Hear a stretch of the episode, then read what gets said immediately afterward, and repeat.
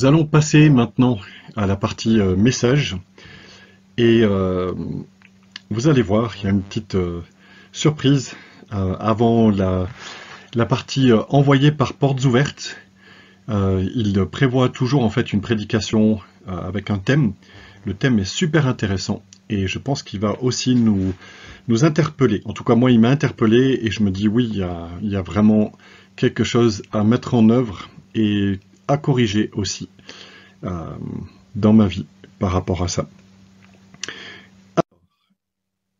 la petite surprise, c'est que j'ai inséré la blague du jour.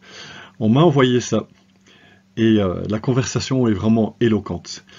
On a une, une discussion entre deux chiens, un chat et Dieu. Alors pour ceux qui ont eu des chiens et des chats, vous savez que leur caractère est très différent. Moi, j'ai grandi avec des chiens et nous, on a deux chats à la maison. Et c'est vrai qu'il y a des fois où euh, je me dis, ben, les blagues, c'est pas pour rien qu'elles sont faites et présentées sous cette forme-là. Donc là, deux chiens et un chat meurent et vont au paradis. Ils se présentent devant Dieu pour être jugés et Dieu demande au premier chien, Qu'as-tu fait sur terre de ton vivant? L'animal répond, pendant 15 ans, j'ai été chien, guide d'aveugle. J'ai été tué en protégeant mon maître et en lui évitant d'être renversé par un taxi. Satisfait par la réponse, Dieu lui ordonne de s'asseoir à sa gauche. Il pose ensuite la même question au deuxième chien. L'animal répond J'ai été chien policier pendant 12 ans. On m'a tiré dessus et on m'a tué alors que j'essayais de maîtriser un voleur de banque armé. Dieu sourit hoche la tête et indique au chien de se placer sur son côté droit. Il regarde maintenant le chat et pose sa question. Qu'est-ce que tu... Mais le chat l'interrompt, sans la moindre hésitation, et dit euh, Je crois que vous êtes dans mon fauteuil, non? Alors pour ceux qui ont des chats, je vous vois déjà sourire. Mais sommes-nous parfois plutôt comme ce chat? Est-ce que nous sommes dans une logique où nous disons à Dieu, je crois que tu es dans mon fauteuil, peut-être qu'on nous le vous voyons, je crois que vous êtes dans mon fauteuil, mais de fait, nous prenons la place de Dieu. C'est vraiment une question intéressante. Bien sûr, c'est une histoire racontée, etc. Mais jusqu'où est-ce que cela nous interpelle, nous aussi? Arrêtez Arrêtez-vous, pourrait dire. Et sachez que je suis Dieu. Et le sous-titre est très éloquent et important aussi, grandir avec l'Église persécutée. L'Église persécutée nous interpelle. L'Église persécutée nous amène à grandir parce qu'elle nous parle d'une situation où potentiellement nous sommes arrêtés arrêter dans nos activités ou arrêter pour être mis en prison. Dans tous les cas, il s'agit d'un arrêt, d'une interruption de notre vie normale avec son flux. Je vous propose maintenant de regarder deux témoignages. Alors en parallèle, il faut savoir pour ceux qui ont des enfants que vous avez reçu en fait un lien par mail pour quelque chose qui est adapté aux enfants sur le sujet en fait du culte de portes ouvertes. Donc vous pouvez euh, aller maintenant visionner cette partie-là si vos enfants préfèrent regarder quelque chose. Dans le contexte du témoignage notamment de cette dame, il y a quelques images qui peuvent potentiellement heurter la sensibilité. Alors ce sont des dessins, mais, euh, mais cela reflète une réalité et je pense que ça nous interpelle aussi par rapport à ce que vivent certaines personnes chrétiennes dans le monde en ce moment aussi. Nous allons maintenant visionner ces deux témoignages.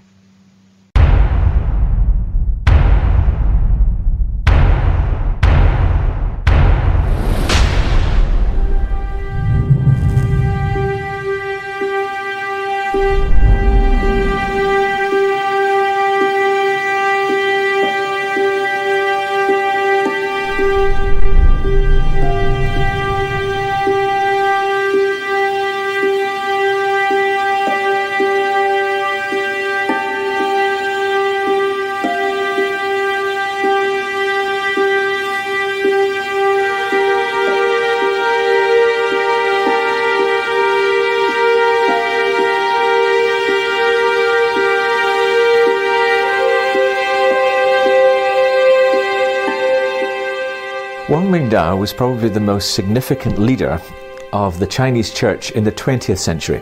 Wang Mingdao fut probablement le responsable d'église chinois le plus important du XXe siècle. C'était un chrétien très célèbre établi principalement à Pékin. Après que les communistes aient pris le pouvoir en 1947, ils lui demandèrent de diriger l'église officielle. Mais il a refusé et s'est vu jeté en prison pour sa foi où il a passé près de 23 ans. Lorsqu'il fut libéré, il déclara qu'il avait découvert Dieu d'une manière merveilleuse dans sa cellule et des millions de personnes furent inspirées par son témoignage. À l'époque, j'étais journaliste à Hong Kong. J'en ai profité pour le rencontrer. Il m'a beaucoup parlé de son expérience. Je me souviens lui avoir dit Je ne peux pas m'identifier à ce que vous avez vécu. Si j'avais passé 23 ans en prison, j'espère que j'en serais ressorti avec une aussi grande foi que la vôtre, mais je n'en suis pas si sûr.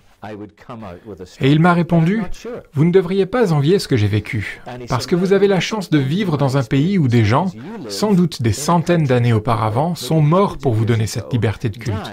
Vous ne devriez pas vous sentir coupable de ne pas avoir été enfermé dans une cellule comme je le fus. Cependant, a-t-il ajouté, il vous faudra peut-être construire votre propre cellule. Il m'a alors posé tout un tas de questions au sujet de mon emploi du temps. Combien d'articles et de lettres avais-je à écrire, de personnes à voir, de sermons à préparer, et ainsi de suite. Vous êtes bien occupé, n'est-ce pas m'a-t-il demandé. J'ai répondu Oui, beaucoup trop. Et il a rétorqué, c'est pour ça que vous devez vous construire votre propre cellule. Il m'a expliqué, Voici quelle a été mon expérience. Lorsque j'ai été incarcéré, me préparant à passer toutes ces années derrière les barreaux, j'avais 60 ans. Et en Chine, à 60 ans, on est au sommet de son pouvoir. Je voulais voyager dans tout le pays pour évangéliser. Je voulais faire des disques parce que je chantais plutôt bien. Je voulais écrire des articles, des livres, mais à présent, je ne pouvais même plus étudier ma Bible. Je ne pouvais plus témoigner à personne. Tout ce que je voyais, c'était ma nourriture quotidienne qu'on passait à travers une fente dans la porte de ma cellule. Tout ce qui donnait du sens à ma vie de grand responsable chrétien m'avait été enlevé. Tout ce que je pouvais faire, c'était rester assis dans mon cachot. C'était très dur au début. Mais à la longue, cette captivité m'a permis de me recentrer sur Christ, parce qu'il y avait littéralement rien d'autre à faire. C'est ça le pouvoir de la cellule. C'est ça le pouvoir de la persécution. La persécution n'est pas une bonne chose en elle-même, mais la raison pour laquelle beaucoup de chrétiens persécutés rencontrent Dieu de manière bien plus profonde réside précisément dans le fait qu'ils ont été éloignés de toute distraction dans leur vie. Plus rien n'existe entre eux et Dieu à présent. J'ai dû apprendre à simplement recevoir, recevoir tout de Jésus, ce qui n'était pas facile parce que j'étais un Chinois confucianiste. J'avais peur de Dieu. Pour moi, Dieu était un grand empereur à qui il fallait obéir, mais jamais un ami. C'était interdit, impossible. Mais pendant cette période, j'ai pu me concentrer sur le fait de recevoir l'amour de Dieu. Et l'amitié de Jésus est devenue la chose la plus importante dans ma vie. Je ne servais plus ce Dieu grand et puissant, mais je l'aimais, et il m'aimait. Et donc, me dit-il, à votre retour, vous aurez une tâche plus dure à accomplir. Il vous faudra construire votre propre cellule. Ce qu'il voulait dire par là, c'était qu'une cellule consiste à s'emprisonner seul à seul avec Dieu, concentré sur lui, balayant toute distraction. On pourrait discuter longuement sur les différentes manières de ralentir dans notre quotidien et de laisser la parole de Dieu nous imprégner, mais, en fin de compte, si notre foi chrétienne n'est pas une relation d'amour entre nous et Christ que nous ressentons et expérimentons, ça ne suffit pas. C'est indispensable car c'est de là que découle ce que nous faisons. Et nous savons que c'est réel. Si cet homme a pu rester enfermé 23 ans dans sa cellule, en sortir et déclarer que ce fut une expérience magnifique, merci Seigneur, car ça lui a permis de connaître Christ comme ami, alors ça vaut la peine de le faire. C'est peut-être même la chose la plus importante que nous ayons jamais à faire. This is worth doing. Perhaps the most important thing we can ever do.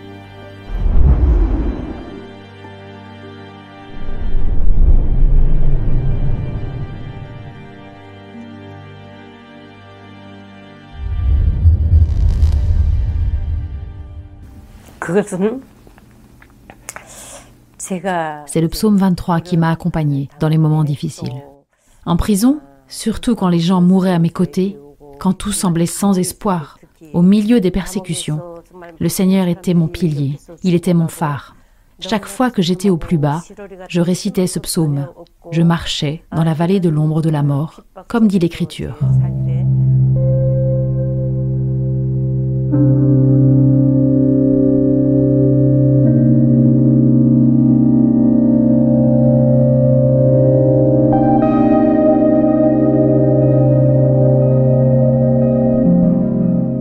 Quand je suis arrivée à la prison, j'ai jeté un coup d'œil rapide autour de moi. Il y avait une clôture pour que personne ne puisse s'échapper. Elle est de forme carrée et très haute. C'est une clôture en fil de fer barbelé, avec trois lignes d'enchevêtrement. Et à chaque coin de la clôture, il y a des gardes avec des armes. Si quelque chose se passe dans la prison, les gardes peuvent tirer des coups de feu aux quatre coins. Et en plus, il y a une porte en fer vraiment gigantesque. Au-dessus de cette porte sombre, il est écrit ⁇ Ne fuyez pas. S'enfuir mène à l'autodestruction. Chaque fois que des gens regardent cette phrase, ils sont impressionnés, découragés. En regardant cette porte, j'ai dit ⁇ Dieu, je franchis cette porte aujourd'hui. Est-ce que je serai encore vivante pour la franchir à nouveau dans trois ans ?⁇ Je priais en larmes. Et le Seigneur m'a dit ⁇ Ne t'inquiète pas, je t'aiderai. Il m'a parlé ainsi. J'ai mis ma foi en Jésus, qui a promis d'être avec moi, même sur le chemin le plus sombre. Je pourrais franchir à nouveau cette porte, avec l'assurance que je ne mourrai pas. Dans la prison, les hommes et les femmes étaient séparés. Tous les détenus semblaient sur le point de s'évanouir. Ils étaient tous désespérés. Et en plus, ils étaient affamés. Chaque personne recevait une poignée de maïs pourri par jour. Il n'y avait rien d'autre à manger. On recevait aussi quelque chose de liquide. Ce n'était même pas une soupe. Nous avions ça à manger toute l'année durant. Il n'y avait rien d'autre. Et on était obligé de travailler plus que des bêtes de somme. Et comme tout le monde était obligé de travailler, les gens mouraient de malnutrition. Tant de morts. Et il n'y avait aucun espoir dans la prison. Tous étaient au bord de la mort. La seule raison pour laquelle j'ai pu en sortir vivante? Personne ne m'a rendu visite, mais Jésus était toujours avec moi. J'ai continuellement médité sur la parole. Je louais Dieu en chuchotant. C'est ainsi que j'ai pu survivre. Je chantais des louanges en secret, et quand j'étais découverte par le garde, j'étais battue presque à mort. Par la grâce de Dieu, nous avons pu sortir vivants de cette prison. Dieu m'a protégée par sa grâce.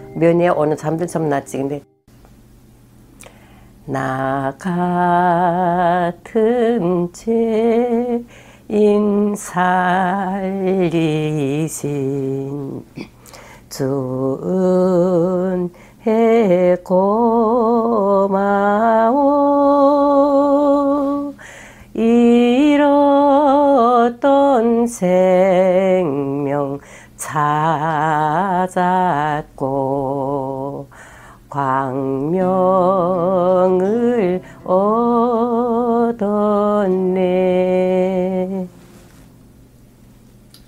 Alors que je chante Amazing Grace, de plus en plus, je réalise que c'est la grâce de Dieu qui m'a conduite à Jésus. Je me rends compte à quel point j'étais pécheresse. Après avoir connu le Christ, Dieu m'a fait grandir dans la prison comme le feu purifie l'or. Dieu m'a donné une foi qui est comme de l'or pur. Je suis tellement reconnaissante qu'il m'ait donné la foi de ne regarder que lui et de l'aimer lui seul. C'est pourquoi je pleure chaque fois que je chante cet hymne parce que je suis si reconnaissante pour sa grâce.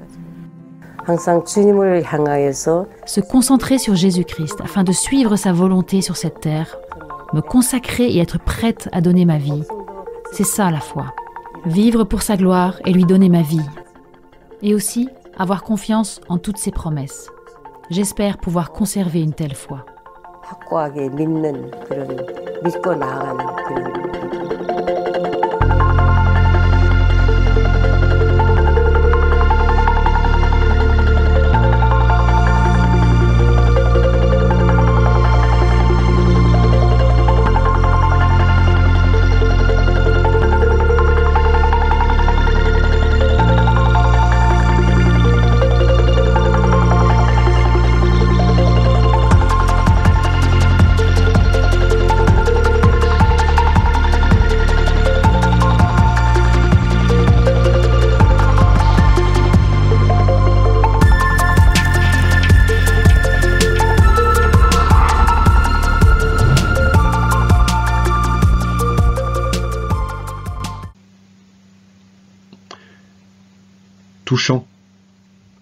Des témoignages touchants.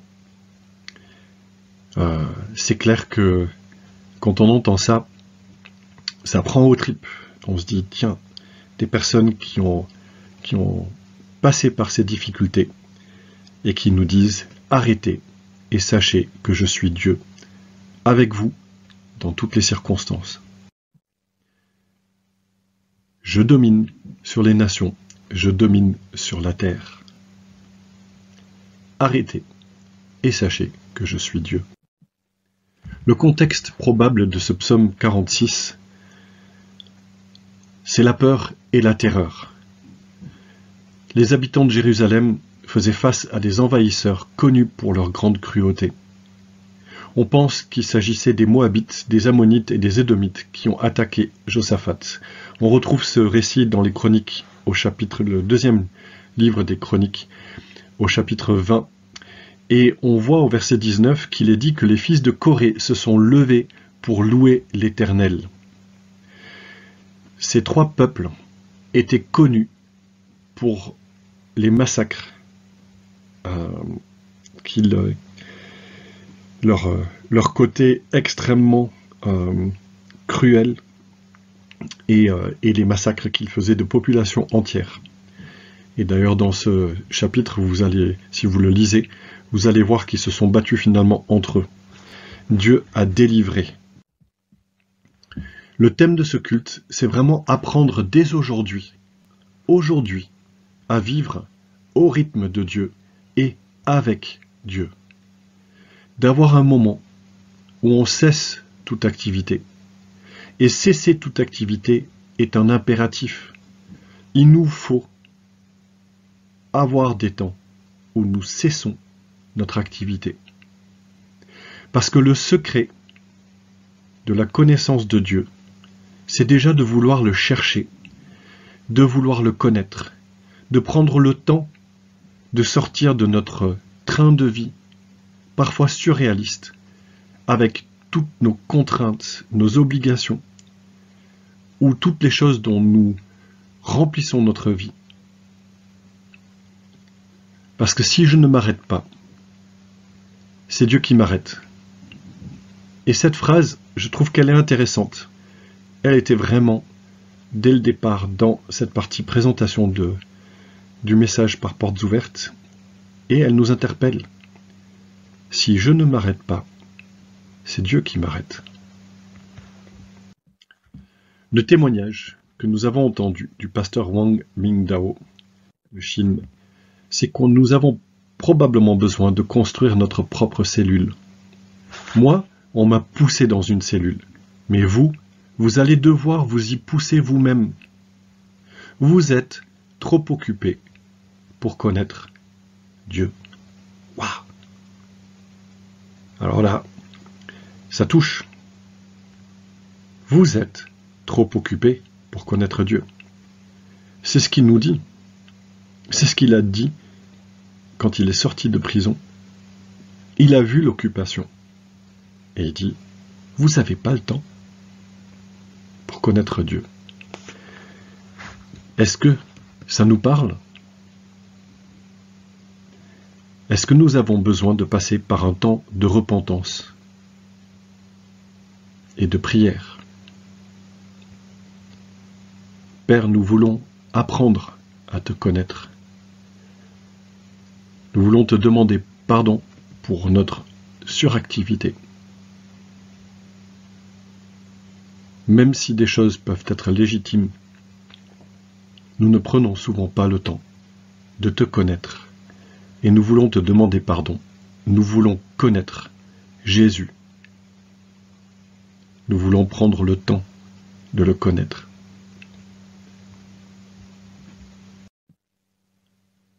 Jésus, c'est notre exemple, n'est-ce pas? Qu'est-ce qu'il faisait?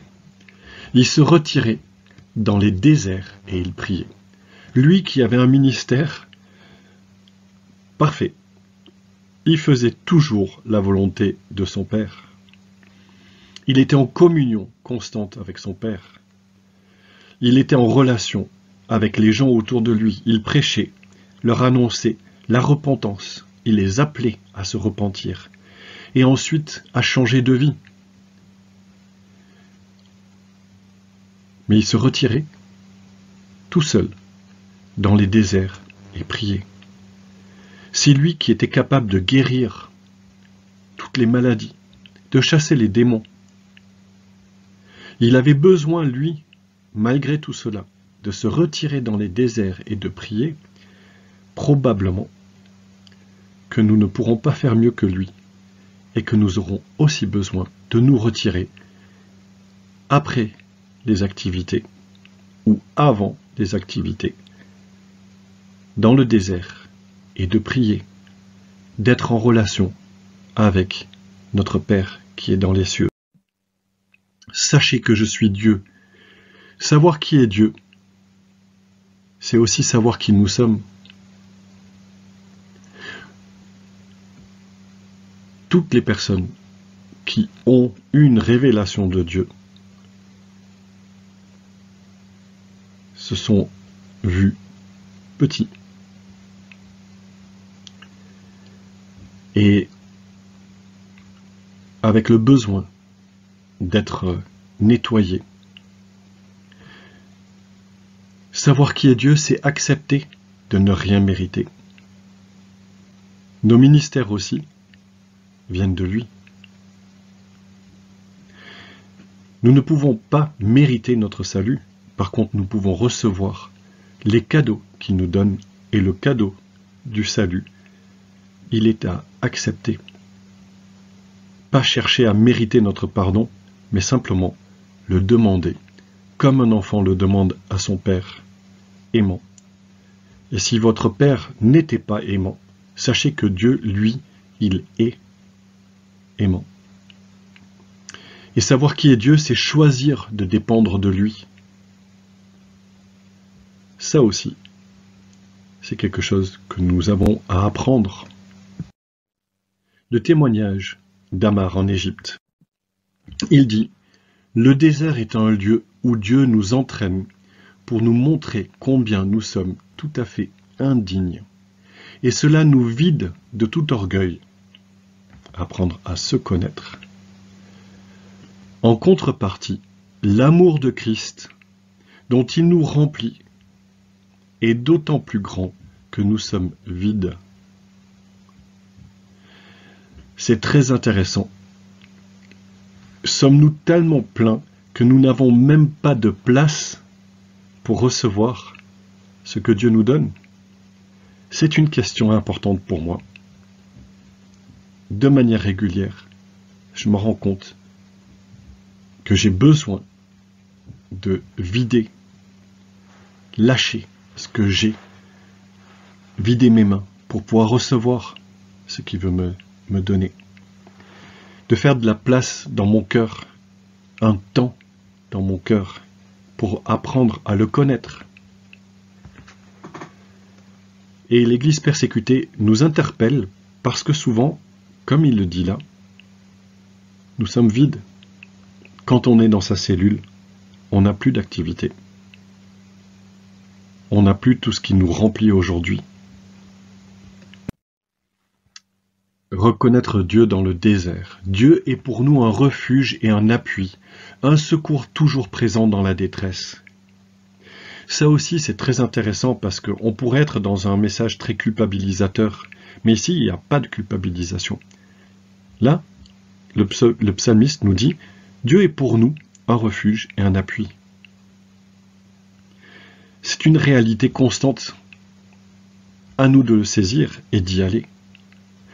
Et un secours toujours présent dans la détresse, il ne dit pas d'où vient la détresse, il dit juste ce secours, Dieu, est toujours présent dans la détresse. Saisissons, comme un cadeau de la part de Dieu, le fait que lui, il est toujours là, comme un refuge, un appui, et un secours, et tournons-nous et nos regards vers lui, dans la détresse et dans la vie de tous les jours aussi. Quelle doit être mon attitude? Alors la première chose, c'est l'éternité en vue. Souvent nous sommes tellement préoccupés par tout ce qui nous prend la tête, qui nous préoccupe, que l'éternité est quelque chose que nous n'avons même pas vraiment appréhendé, que nous n'avons même pas cherché à tellement connaître. C'est quelque chose souvent d'abstrait. L'éternité, ouais, ouais, le futur, là, là où, on va aller. Ça veut dire quoi? Ce qui est intéressant, c'est que Jésus disait, le royaume des cieux est proche, repentez-vous. Proche, juste là, juste à côté, tac, juste là. C'est, on est ici aujourd'hui, là demain. C'est juste la distance entre la vie et la mort, c'est une fraction de seconde, et on n'est plus ici. L'éternité, c'est quelque chose qui, pour moi, devient de plus en plus un sujet de réflexion, d'interrogation. J'ai plein de questions.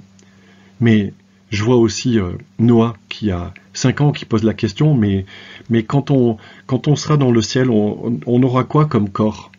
Et puis est-ce qu'on aura des ailes comme les, anges? Ben j'en sais rien. Euh, plein de questions comme ça. Mais c'est intéressant de se poser ces questions, de les creuser, de regarder qu'est-ce que la Bible enseigne vraiment sur l'éternité. C'est certainement une manière de nous préparer pour les moments de difficulté, potentiellement aussi pour la persécution. L'éternité en vue, là où Dieu siège, là où il règne.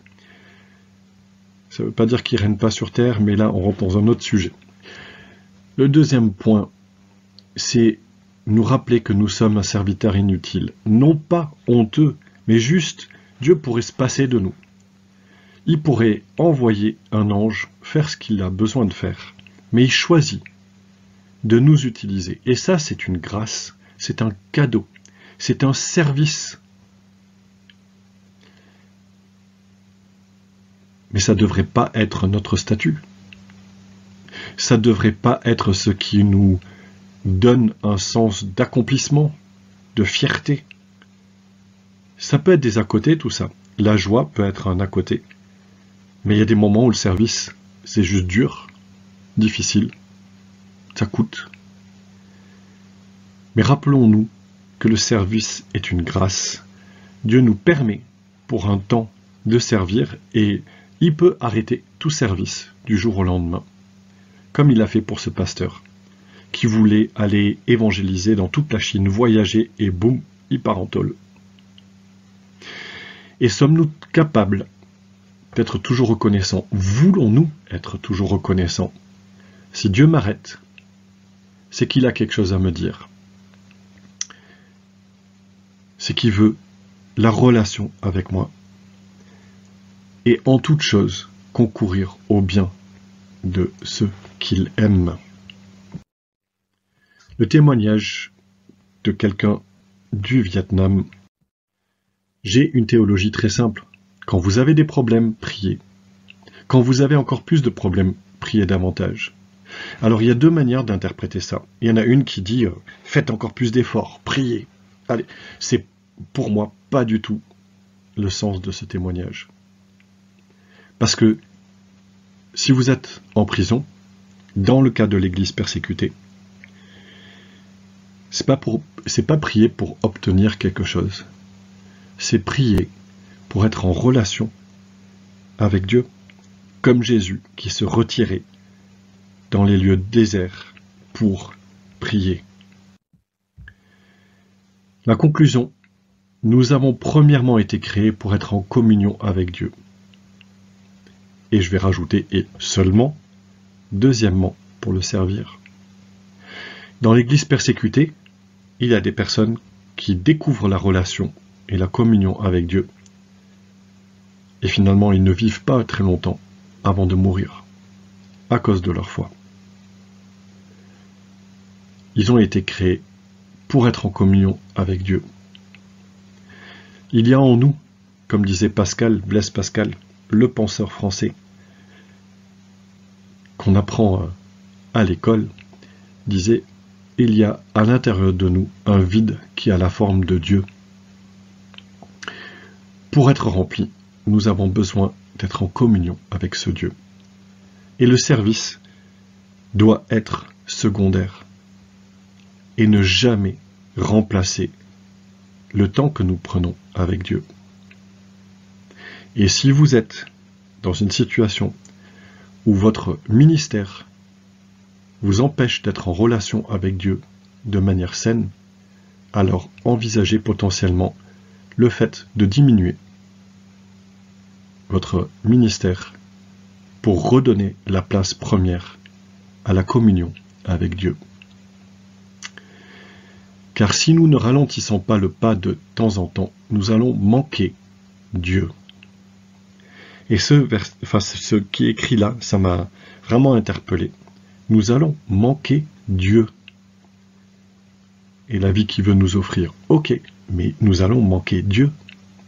Est-ce que nous voulons arriver à la fin de notre vie en nous rendant compte que nous avons manqué Dieu parce que nous étions tellement préoccupés par tout son service, tout ce qui était associé à l'Église. Jésus a dit, je suis le chemin, la vérité et la vie. Dans Jean 14, au verset 6, vous pouvez le lire. Croyons-nous que Jésus est lui-même, il est la vie Moi j'ai dû apprendre à travers le désert, l'arrêt des ministères, dans une période particulièrement sombre de ma vie, à répondre à cette question. Parce que quand c'est dur, vraiment dur, que tout ce qui constitue votre vie, famille, enfant, travail, ce que vous avez pu faire dans une maison ou un appartement, ministère, quand tout ça est arrêté, que vous ne savez pas si vous allez le retrouver, est-ce que vous croyez que vous avez encore la vie? Ou est-ce que vous croyez que la vie vous a été enlevée en même temps que toutes ces choses? Si Jésus est la vie, elle ne peut pas être enlevée ou perdue. Et pour moi, c'était vraiment la question. Est-ce que je crois que Jésus est la vie? Si je le crois, je vais aller le chercher.